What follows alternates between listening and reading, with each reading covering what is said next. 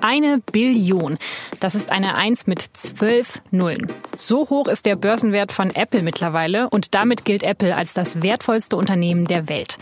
Was diese Rekordbewertung für Apple und die Weltwirtschaft bedeutet, darüber sprechen wir heute bei Auf den Punkt, dem SZ Nachrichten Podcast am Freitag, den 3. August. Mein Name ist Laura Terberl.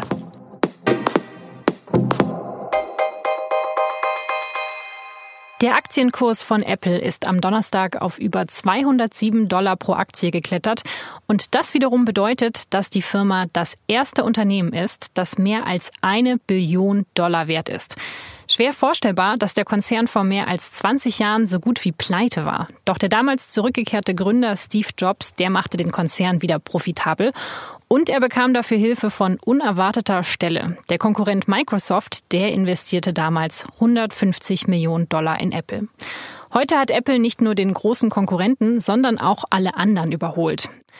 Apple ist genauso viel wert wie die 15 wertvollsten DAX-Konzerne zusammen.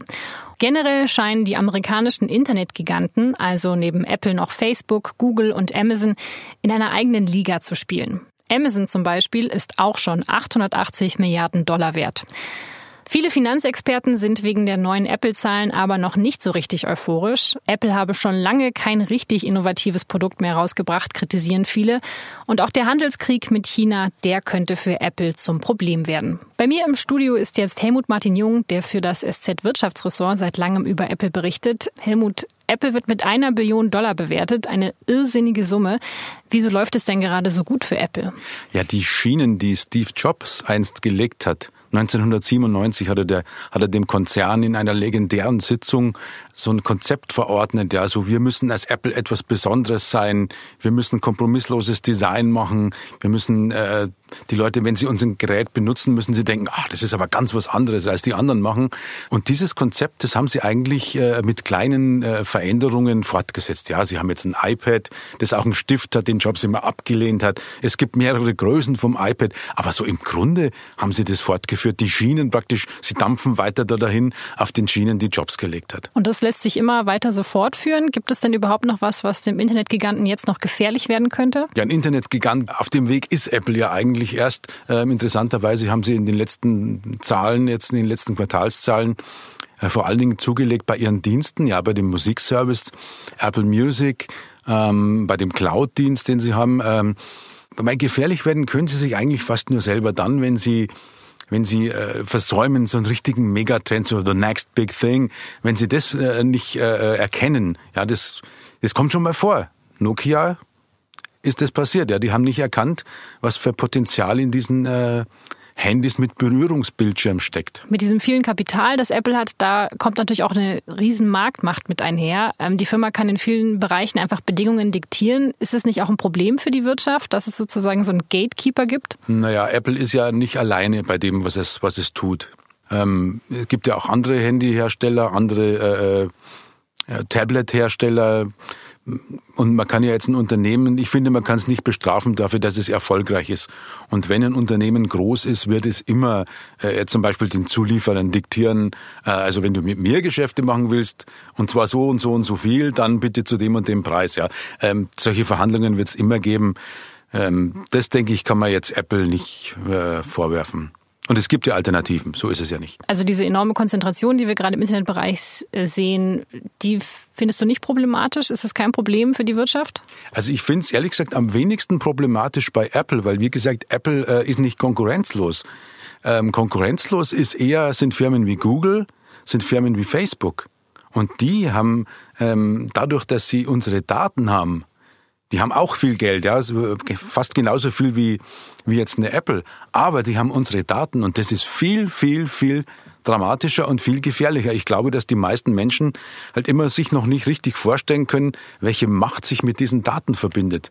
Einfach weil es so abstrakt ist. Aber Apple hat doch auch meine Daten, wenn ich ein iPhone habe. Ja, aber Apple äh, gründet sich nicht auf Daten. Die verkaufen Produkte. Die nutzen dann die Daten, um die Produkte irgendwie, um, um vielleicht herauszufinden, was, was können sie uns noch für Produkte verkaufen. Aber sie wollen jetzt nicht mit unseren Daten äh, äh, uns belauschen und Geschäfte machen. Wie siehst du die Kritik am Konzern, dass Apple gar nicht mehr so innovativ ist, dass wirklich die letzte große Innovation schon so lange zurückliegt? Naja, also wenn man, wenn man gemein ist, dann kann man sagen, äh, Apple war noch nie innovativ, weil sie haben eigentlich von den vielen Sachen, mit denen sie dann Erfolg hatten, äh, die Grundlagen nie erfunden. Ja. Es gab Smartphones vor dem iPhone, es gab MP3-Player vor dem, äh, vor dem iPod, es gab auch Tablets früher, äh, die waren halt alle unbenutzbar.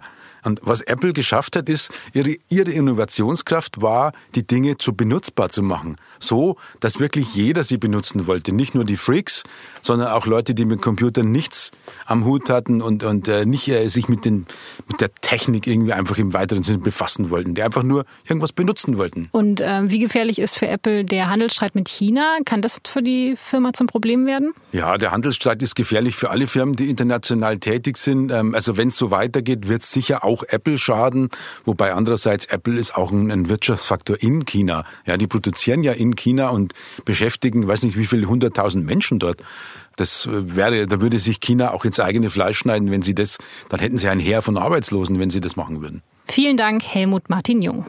Und jetzt drei weitere Meldungen, die am Freitag wichtig sind. Die Gehälter in Ostdeutschland sind deutlich niedriger als in Westdeutschland. Das geht aus einer Auswertung der Bundesagentur für Arbeit hervor. Insgesamt verdienten im Jahr 2017 Vollzeitbeschäftigte im Westen durchschnittlich 3.339 Euro und im Osten 2.600 Euro. Vergleicht man alle Bundesländer, verdienen Hamburger im Schnitt am meisten. Danach folgen Baden-Württemberg und Hessen. Schlusslicht ist Mecklenburg-Vorpommern. Über die reale Kaufkraft sagt die Höhe des Gehalts aber wenig aus. Die Kaufkraft hängt von den Lebenshaltungskosten ab und die sind in Regionen mit guten Gehältern oft höher. In Simbabwe hat der Amtsinhaber Emerson Mnangagwa die Präsidentschaftswahl knapp gewonnen.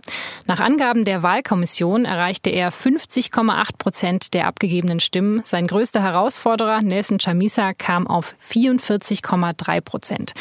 Der 75-jährige Mnangagwa war über 30 Jahre lang enger Vertrauter des Diktators Robert Mugabe, bevor er diesen 2017 mit Hilfe des Militärs aus dem Amt putschte.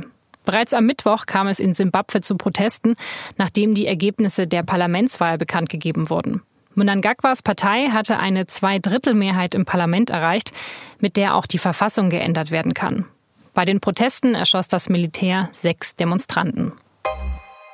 Nach dem Fund von hochgiftigem Rizin zum Bombenbau in einer Kölner Wohnung erhärtet sich der Terrorverdacht gegen den in Untersuchungshaft sitzenden Islamisten CFH. Die Ermittler gehen inzwischen davon aus, dass der Tunesier tatsächlich vorhatte, einen Anschlag in Deutschland zu begehen.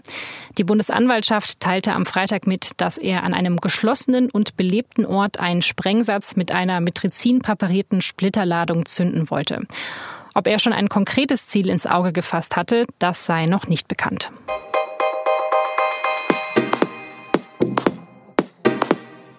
Das war der SZ Nachrichten Podcast am Freitag, den 3. August. Redaktionsschluss war 16 Uhr. Die nächste Folge von Auf den Punkt, die gibt es wieder am Montag. Bis dahin wünsche ich Ihnen trotz der Hitze ein entspanntes Wochenende. Suchen Sie sich einen schönen Platz im Schatten, vielleicht mit der Wochenendausgabe der Süddeutschen Zeitung. Für die Ausgabe morgen hat mein Kollege Christian Mayer ein Lob auf den Strandurlaub verfasst. Der wird ja häufig als langweilig bezeichnet. Mein Kollege sagt, völlig zu Unrecht. Auf der Suche nach den einfachen Glücksmomenten kommt er immer wieder an den Strand zurück.